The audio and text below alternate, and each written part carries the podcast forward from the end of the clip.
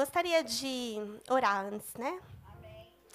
Pai, nos colocamos diante da tua presença para agradecer aquilo que o Senhor tem feito nas nossas vidas.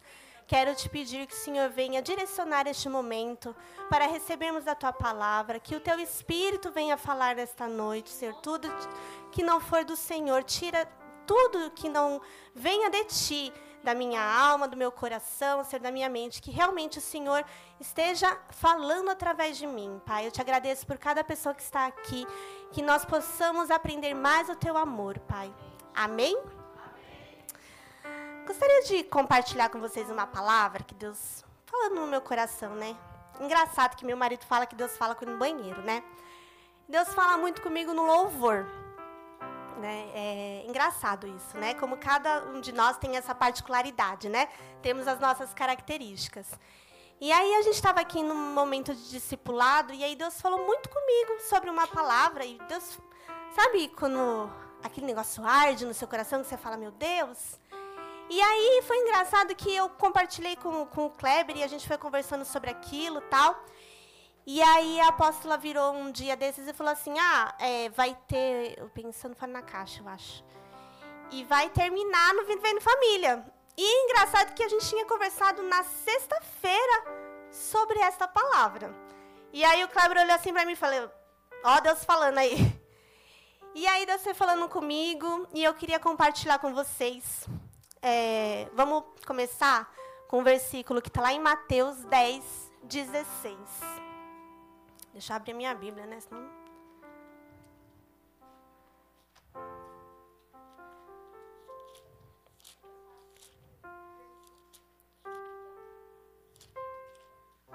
Mateus 10, 16. Diz assim: eu os estou enviando como ovelhas entre lobos. Portanto, sejam astutos como as serpentes e sem malícia como as pombas. Algumas versões trazem prudentes como as serpentes e inocentes como a pomba. Simples como a pomba também. A gente tem algumas versões. E aí, é, eu estava né, pensando sobre essa palavra, sobre isso fui estudar a respeito. E eu vou trazer algum, algumas definições de prudência, né? É, às vezes vocês sentem, né, que o mundo está meio lobos por aí, né? E aí a palavra prudência, no, no dicionário de Oxford, diz que é a virtude que faz prever e procura evitar as inconveniências e os perigos, cautela, precaução, calma, ponderação, sensatez, paciência ao tratar de assuntos delicados ou difíceis. Aí eu fui mais fundo, fui procurar lá no original, no grego, que o Kleber fala hebraico, eu falo grego. E eu passei o dia inteiro treinando a pronúncia dessa palavra, eu não vou conseguir falar agora, eu saí direitinho para impressionar vocês e não vou, não vou conseguir. Mas no original, essa palavra vem é forônimos, ou algo assim, que significa inteligente, sábio e prudente, certo? Dentre os sinônimos desta palavra, a gente encontra significados como hábil nas letras, que elabora os melhores planos, sem exceder o limite da modéstia. Essa palavra forônimos. Ela é uma palavra que foi, né, a, a definição dela, o conceito dela foi usado por Aristóteles.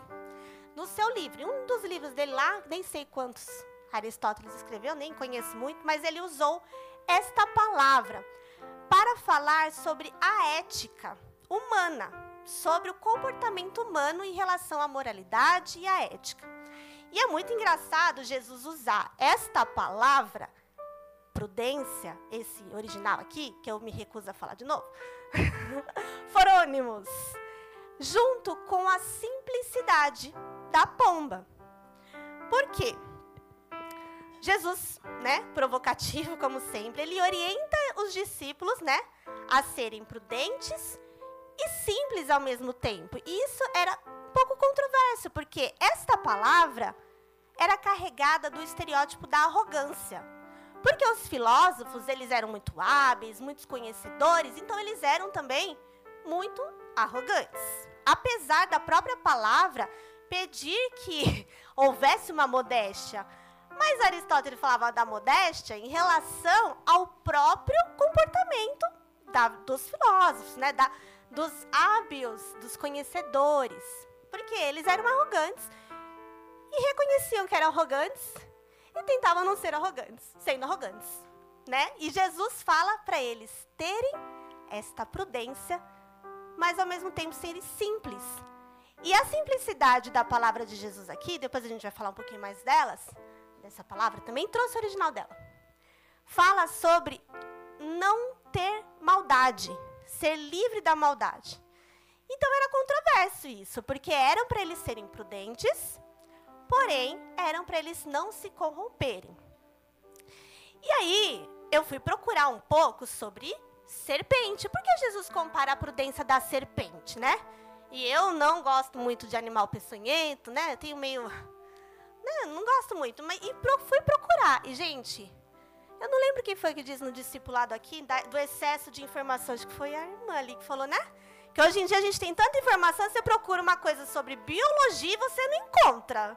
Você encontra um monte de coisa inútil, mas uma coisa sobre biologia você não encontra. E aí eu pesquisei sobre as cobras e sobre a prudência das cobras.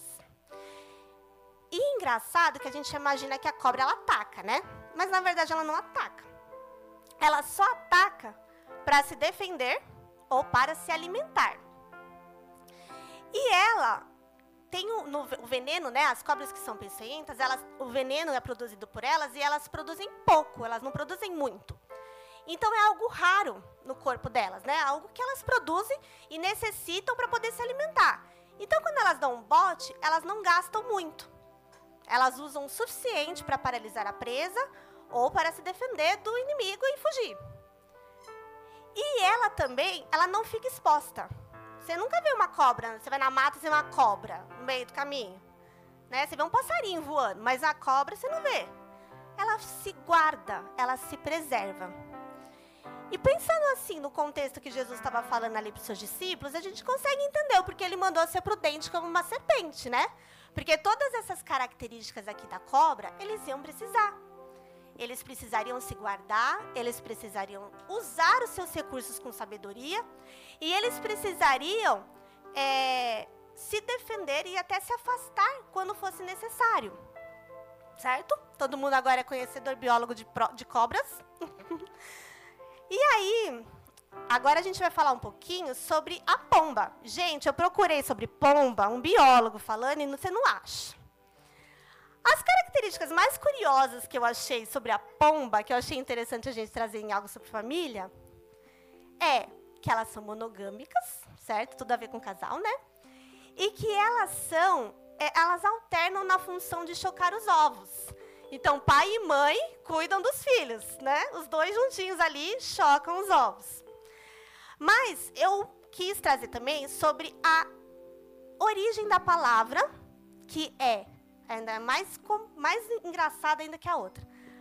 Aqueraios. Aque, aqueraios. Sou muito fluente em grego, né? Muito. E significa exatamente não misturado, sem maldade, que é puro de mente. Certo? Gravem isso. Porque eu quero ler com vocês agora uma parábola que Jesus nos fala sobre as virgens. Engraçado que foi falado esses dias, acho que na semana. Eu não lembro. O pastor falou na semana passada. E aí, na parábola, na parábola das virgens, Jesus fala assim: O reino dos céus será, pois, semelhante a dez virgens, que pegam suas candeias e saíram para encontrar o seu, o, se encontrasse com o noivo. Cinco delas eram insensatas cinco delas eram prudentes. As insensatas pegaram suas candeias, mas não levaram óleo. As prudentes, porém, levaram óleo em vasilhas, junto com suas candeias. O noivo demorou a chegar e todas ficaram com sono e dormiram. À meia-noite ouviu-se um, ouviu um grito: O noivo se aproxima, saiam para encontrá-lo. Todas Então todas as virgens acordaram e prepararam suas candeias. As insensatas disseram às prudentes: Deem-nos um pouco do seu óleo, pois as nossas candeias estão se apagando. Elas responderam: Não, pois pode ser que não haja o suficiente para nós e para vocês. Vão comprar óleo para vocês. E saindo elas para comprar o óleo, chegou o noivo. As virgens que estavam preparadas entraram com ele para o banquete nupcial e a porta foi fechada. Mais tarde vieram também as outras e disseram: Senhor, Senhor, abra a porta para nós. Mas ele respondeu: A verdade é que não as conheço. Portanto, vigiem, porque vocês não sabem o dia e a hora. Aí eu fui pesquisar sobre o casamento judaico. Como que era o casamento nessa época de Jesus? E o casamento ele era dividido em algumas partes. E aí dá para a gente entender um pouquinho também da história de João e Maria. Os casamentos eles eram arranjados, né? Em sua grande maioria, e havia um contrato entre os pais do noivo e da noiva. Depois que estava tudo acertado, eles iam se casar, eles assinavam um contrato e agora eles estavam noivos. Aquilo era um compromisso como se fosse o próprio casamento em si. Só que eles já não, não ficavam juntos ainda. Não tinham relacionamento de marido e mulher ainda. Por quê? O homem precisava ir trabalhar, porque ele não podia ter um dinheiro de herança, ele precisa, precisava trabalhar, conseguir o dinheiro para pagar o dote da noiva e também construir a sua casa, a casa onde eles iriam morar. Esse intervalo dele terem feito o contrato e o casamento em si podia demorar sete até sete anos. Então, era um prazo muito longo. Por isso que às vezes a gente entende essa história aqui, porque, gente, quando eu li essa história, eu achava que eram dez noivos. Eu ficava meio confusa. E aí eu comecei a entender sobre o casamento e eu comecei a entender a história em si. Por isso que ele, o noivo, vir, iria chegar. Porque eles não estavam juntos ainda. Ele estava trabalhando, ela não sabia quando ele ia chegar, quando ele ia conseguir o dinheiro, quando ele ia terminar a casa. Ela não sabia. Ela ficava lá na casa dos pais esperando. E as damas de honra, que são as virgens aqui, eram as amigas. Vamos trazer para o nosso contexto hoje em dia de um casamento? Você vai casar. Quem é que é noivo? Tem noivo na igreja, apóstolo? Não sei se a gente tem noivo, né, na igreja. Não temos mais. Vão ter. Os noivos, eles convidam os padrinhos, né? Tem, hoje em dia tem um monte de coisa, né? Tem presente, aceita-se nossos padrinhos, posta no Instagram, faz isso, tem todo negócio, né? E é super legal. Então você imagina que naquela época as damas que estamos falando aqui eram as damas de honra delas. E a única função das damas de honra era exatamente a segunda parte do casamento, que é quando o noivo anuncia a sua chegada. Ele fala: Ei, Conseguiu dinheiro. Se prepara aí. Ele chega numa grande comitiva com seus amigos, todo feliz, pega a noiva, coloca ela numa liteira, que é o nome daquelas camas lá que a gente vê antigamente as princesas, né, sendo carregadas, leva a noiva para o lugar onde vai ser a cerimônia, deixa ela lá com as amigas, ele festeja a noite inteira e ela fica separada com as amigas para se preparar. Então, para se arrumar, né? Aquela coisa toda, faz cabelo, maquiagem, depila, aquela coisa toda, né? Que a gente sabe como funciona. Ela tá lá, bonitinha, com as amigas. No outro dia, tem festa, aquela coisa que a gente vê os israelenses fazendo, né? Pula, dança, faz, não sei o quê. Festa com as amigas. E a noiva fica separada. E as, as virgens, nessa época aqui, aproveitavam para dançar o dia inteiro. Para quê? Conhecer o gatinho que ia ser para a próxima vez, né?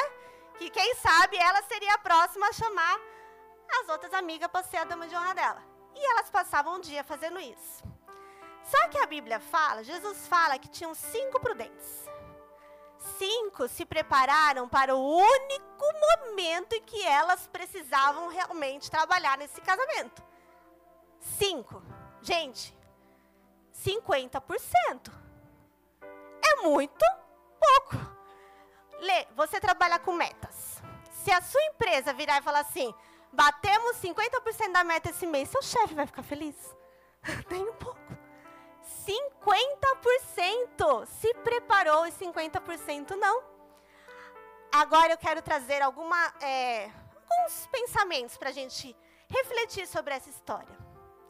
Elas estavam todas sobre o mesmo lugar. Elas estavam todas no mesmo casamento, sobre a mesma cultura. Todas sabiam como funcionava. Todas sabiam qual que era o trabalho delas, a obrigação delas, o que elas teriam que fazer. Todas estavam com o mesmo conhecimento e sabiam quais eram os materiais que elas precisariam para o casamento. Cinco levaram de casa, cinco levaram em vasilhas, cinco não. A preocupação dessas cinco era o quê? A festa, a roupa. O foco era outro. O foco não era o noivo, o trabalho, a obrigação, né? O momento que elas precisariam se concentrar. Que qual era o momento? O jantar se aproximava, elas não sabiam quando o noivo ia voltar para buscar elas arrumadas, bonitas e cheirosas, para levar para o banquete, que então duraria aí cerca de sete dias, a festa do casamento em si. E elas precisariam recepcionar o noivo com as candeias, com as, com as, com as lamparinas acesas, em volta da noiva, iluminando a noiva, para que elas né, pudesse chegar todo o ritual que era do casamento. E aí, o que mais me chamou a atenção é que elas não estavam com as lâmpadas apagadas. Elas estavam com a lâmpada se apagando. Se apagando. Mas naquele momento do casamento, porque elas demorou muito noivo chegar, estavam cansadas, deviam ter dançado o dia inteiro, todo mundo dormiu. Todo mundo, gente, as prudentes e as imprudentes ambas estavam cansadas. Todo mundo ali estava cansado. Dormiram. Aí o noivo chegou. Chegou assim, né? Avisou: tô chegando. Aí elas se desesperaram, porque naquele momento, naquela altura do campeonato, mesmo com as lâmpadas ainda acesas, elas sabiam que elas não iam conseguir, que não ia durar o óleo suficiente para o único momento de brilhar. A única hora que elas precisariam realmente, efetivamente, participar de todo o ritual, de todo o casamento. Toda a festa que elas tinham tido durante o dia, todo momento de arrumação, todo momento de alegria e divertimento, de nada ajudaria no momento que elas realmente precisariam ter óleo, precisariam atuar no casamento.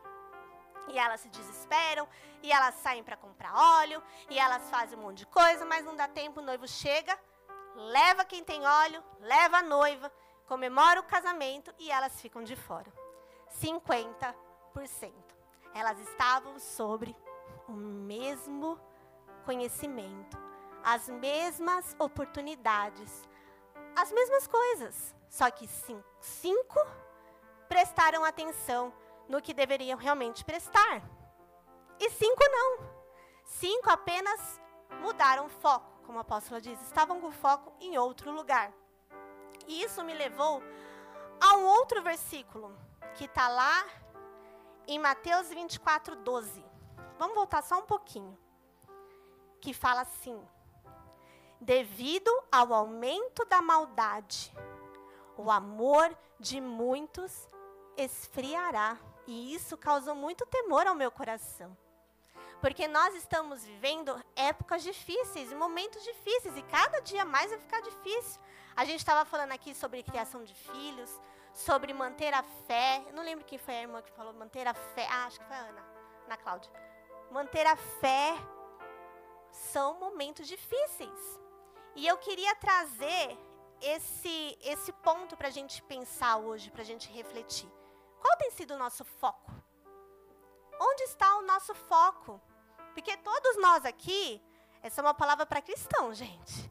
Todos nós aqui estamos sobre o mesmo conhecimento, sobre as mesmas oportunidades, sobre a mesma cultura, vamos dizer assim, que é o que elas estavam inseridas.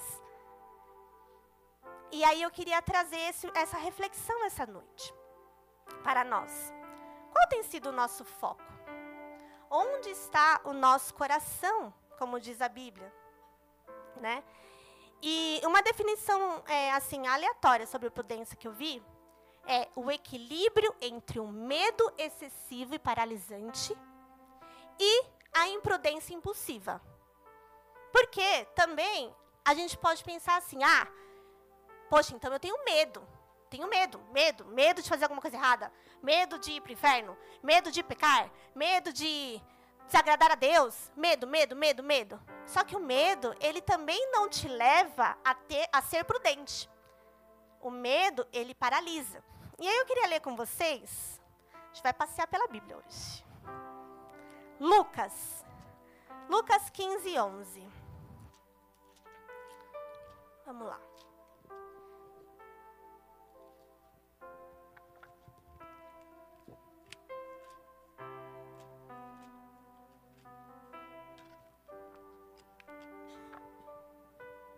Obrigada, meu amor.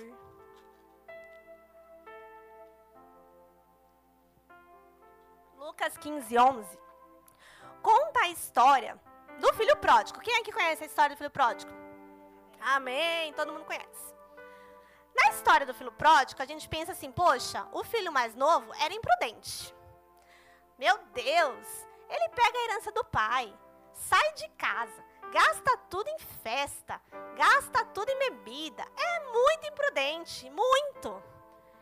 A gente tende a pensar, talvez, que prudente foi o filho mais velho, que ficou em casa, que trabalhou, que não saiu do, né, da, da casa do pai.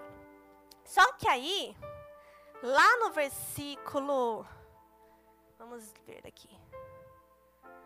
Versículo 25. Fala assim: é, enquanto isso, porque aqui a história já contou que o filho gastou tudo, voltou para casa do pai, o pai matou o novilho, tá festejando com o filho mais novo.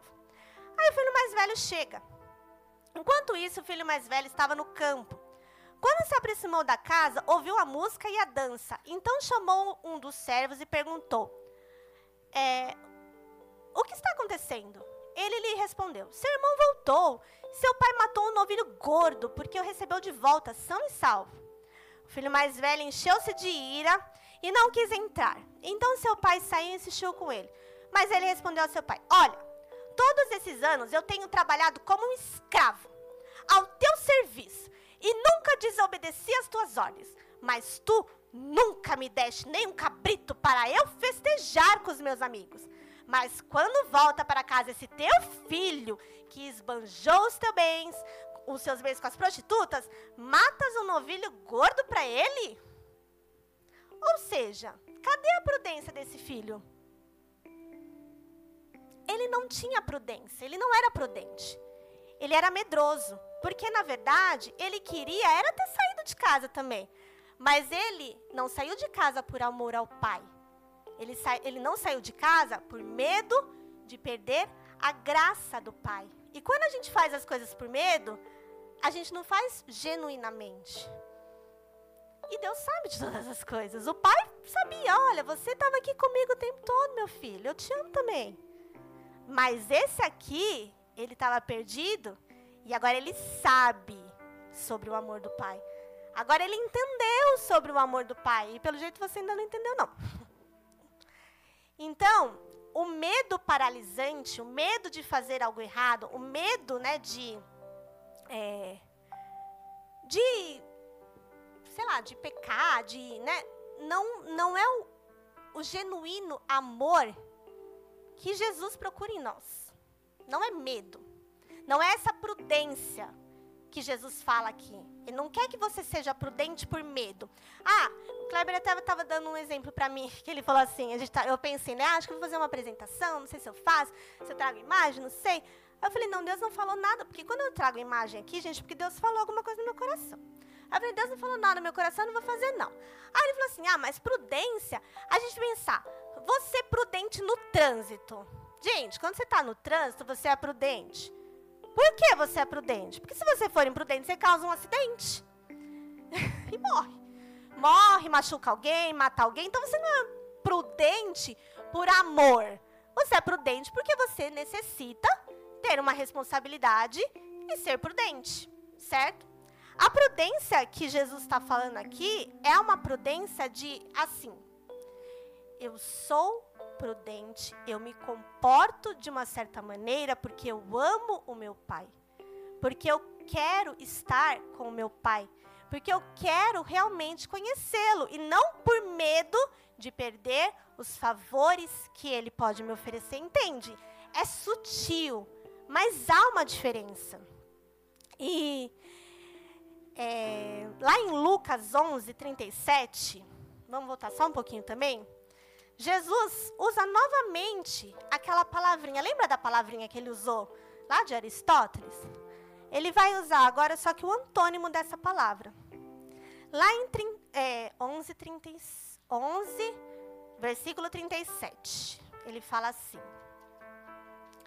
Tendo terminado de falar, um fariseu o convidou para comer com ele. Então Jesus foi e reclinou-se à mesa. Mas o fariseu, notando que Jesus não se lavara cerimonialmente antes da refeição, ficou surpreso. Então o Senhor lhe disse: Vocês, fariseus, limpam o exterior do corpo e do prato, mas interiormente estão cheios de ganância e de maldade, insensatos. Esse insensatos aqui é novamente aquela palavrinha lá, só que ao contrário, um antônimo, que fala exatamente sobre tolice. E aí ele fala assim, é, cadê? Ah, perdi. Quem fez o exterior, não fez também o interior? Ou seja, às vezes a gente age de uma certa maneira por medo e não por realmente prudência.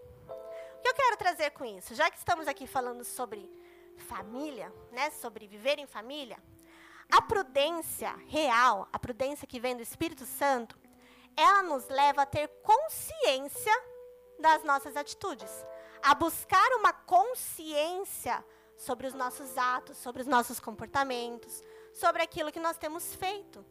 Por quê? Porque não adianta nada eu me comportar de uma maneira para o outro ver. Sendo que no meu interior eu não tenho isso. No meu interior eu não tenho essa prudência de realmente buscar a palavra de Deus, de realmente buscar um relacionamento com Deus, algo que realmente vai me transformar, algo que realmente vai me, fazer conhecer a Deus. Por que eu falo isso? Porque quando nós somos prudentes, pela prudência do Espírito Santo, nós ficamos mais ligados às armadilhas de Satanás. Então, um homem casado, ele vai ter a prudência de não ter uma certa amizade. Uma mulher casada, ela vai ter a prudência de não ter uma certa amizade. Os filhos vão ter prudência de não ter uma certa amizade. Eu achei engraçado que no dia a, lá do Fora da Caixa, a Pamela estava contando sobre a, as atitudes que ela teve que tomar. E ela estava bem sentida, né? Porque realmente nós temos que fazer muitas renúncias. Muitas renúncias. E é dolorido. É dolorido a gente renunciar a algumas coisas que a gente quer fazer.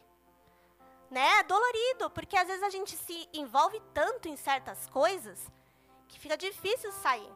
Eu estava pensando a respeito no banho, né? No banho. Engraçado, falei de você, eu não estava no banho. Às vezes a gente, eu já vi muitos casais, me corrijam se eu estiver errada, que a gente vê traição em relacionamento. Vocês já souberam de traição? Ah, o amigo, o vizinho. E aí, a pessoa às vezes está tendo um caso fora do seu relacionamento, do seu casamento, há semanas, meses. Tá lá. Quando é descoberto, a pessoa quer separar. Ah, eu quero separar porque o meu casamento era ruim, porque eu não gostava, porque não sei o quê, porque essa mulher é chata, porque esse homem pega no... Ah, eu não quero. Você ficou meses escondendo uma situação e não se separou.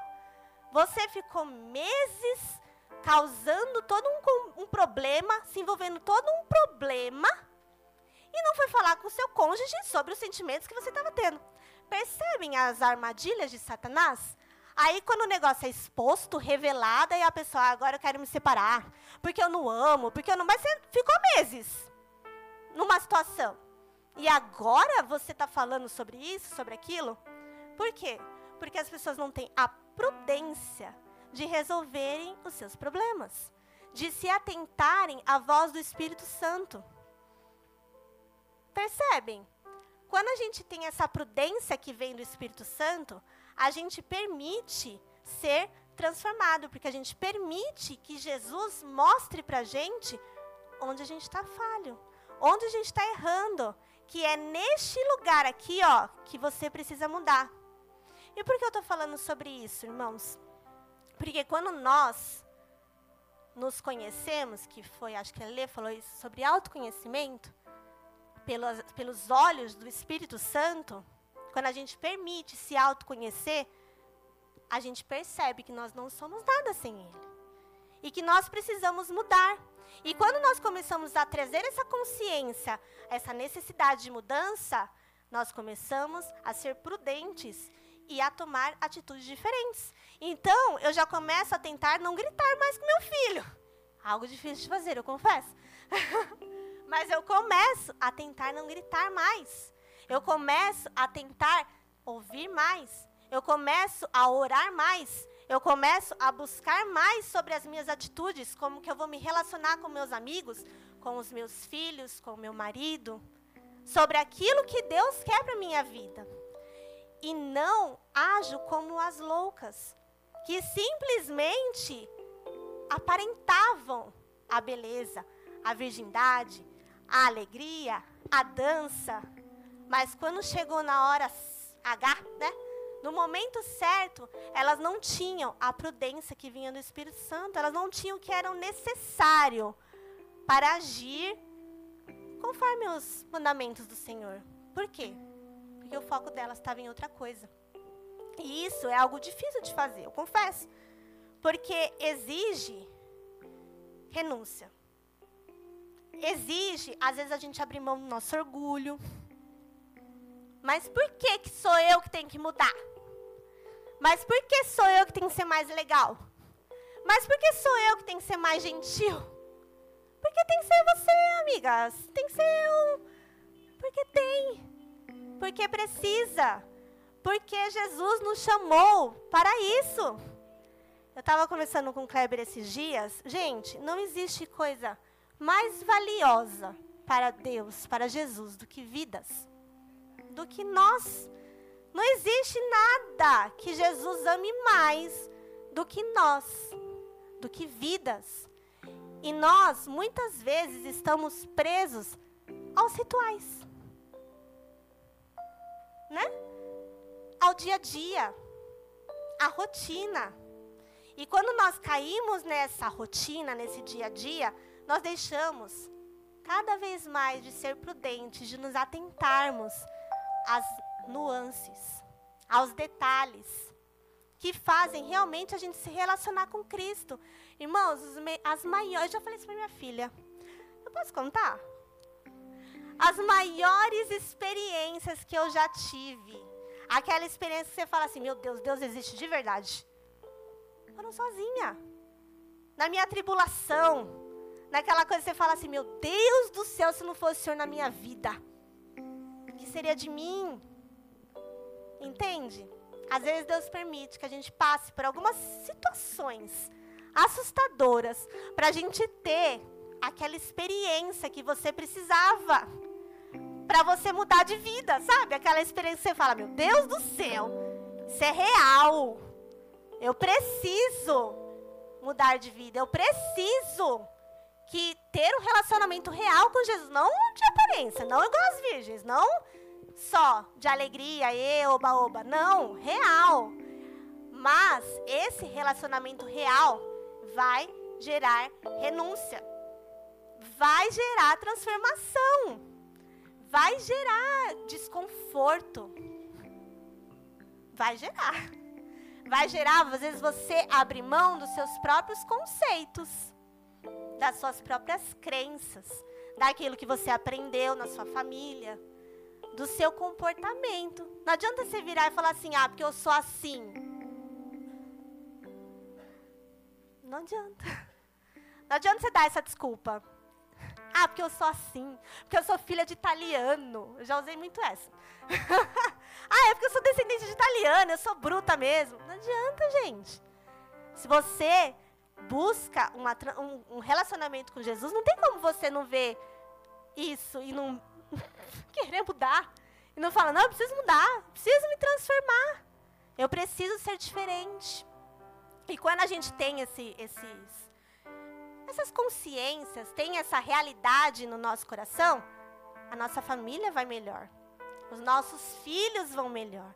Nosso casamento vai melhor, a nossa comunicação vai melhor, os nossos trabalhos vão melhor. Porque a gente tem essa consciência de que a gente precisa de transformação. E tudo isso passa, irmãos, Jesus não obriga ninguém. Tudo isso passa pela prudência. A prudência que você pede para o Espírito Santo, genuína, que te faz olhar para dentro de si e querer buscar mais óleo. Para não deixar faltar.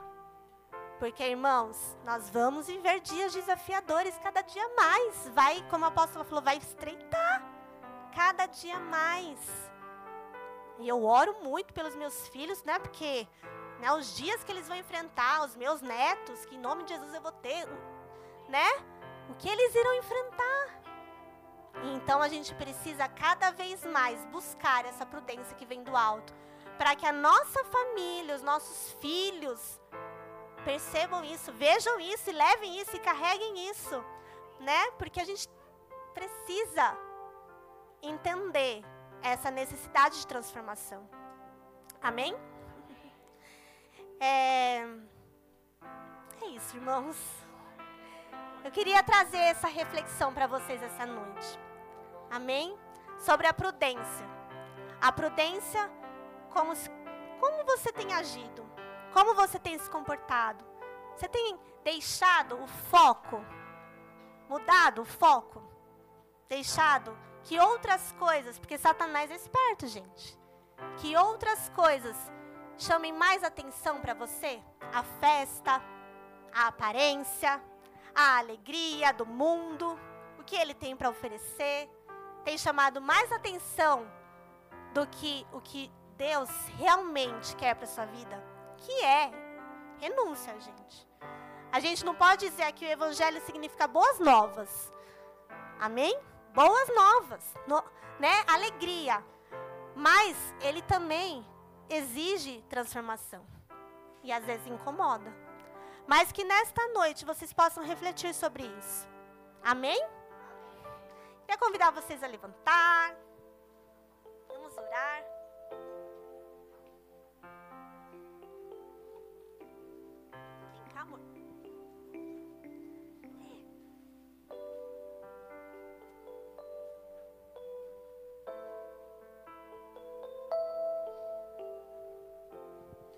Amém.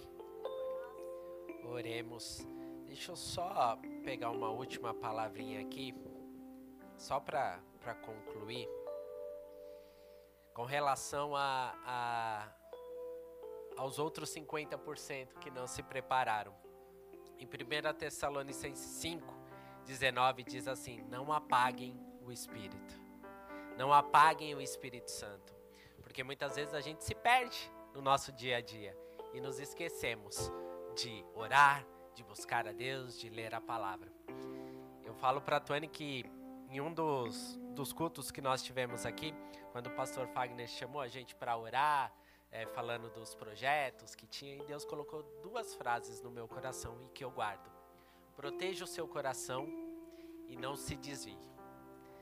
Não se desvie com as coisas que vão acontecer. E às vezes eu me pego me desviando para, opa, espera um pouquinho, preciso voltar. Então eu queria que vocês fechassem os olhos. Pai, a tua palavra foi foi lançada, Senhor. Só o Senhor sabe quem precisa. Nós sabemos que nós precisávamos dessa palavra, Pai. E o Senhor ministrou grandemente em nossos corações. Por isso, Senhor, eu peço que o Senhor também ministre no coração do teu povo, no coração da tua igreja, que essa palavra venha frutificar, ó Pai, e que nós venhamos nos atentar, ó Pai, a estar com os nossos corações em Ti, focado em Ti, ó Pai, nos deleitando na Tua palavra, meditando na Tua lei de dia e de noite, ó Pai, buscando do Senhor a direção. Como a Tuane tem falado, não importa onde nós andamos, não importa é, o emprego que nós temos, no final das contas, tudo se trata de vidas. Mas para que nós venhamos a falar do Senhor para vidas, nós precisamos ser tratados. Por isso, Senhor, fala com cada um, ó Pai. Ministra com cada um, vai no íntimo de cada um, ó Pai, e traga a revelação daquilo que o Senhor deseja. Que a, o Senhor venha tratar cada um conforme aquilo que cada um precisa receber, ó Pai. Nós te agradecemos porque o Senhor é um Deus fiel, porque o Senhor é um Deus poderoso e um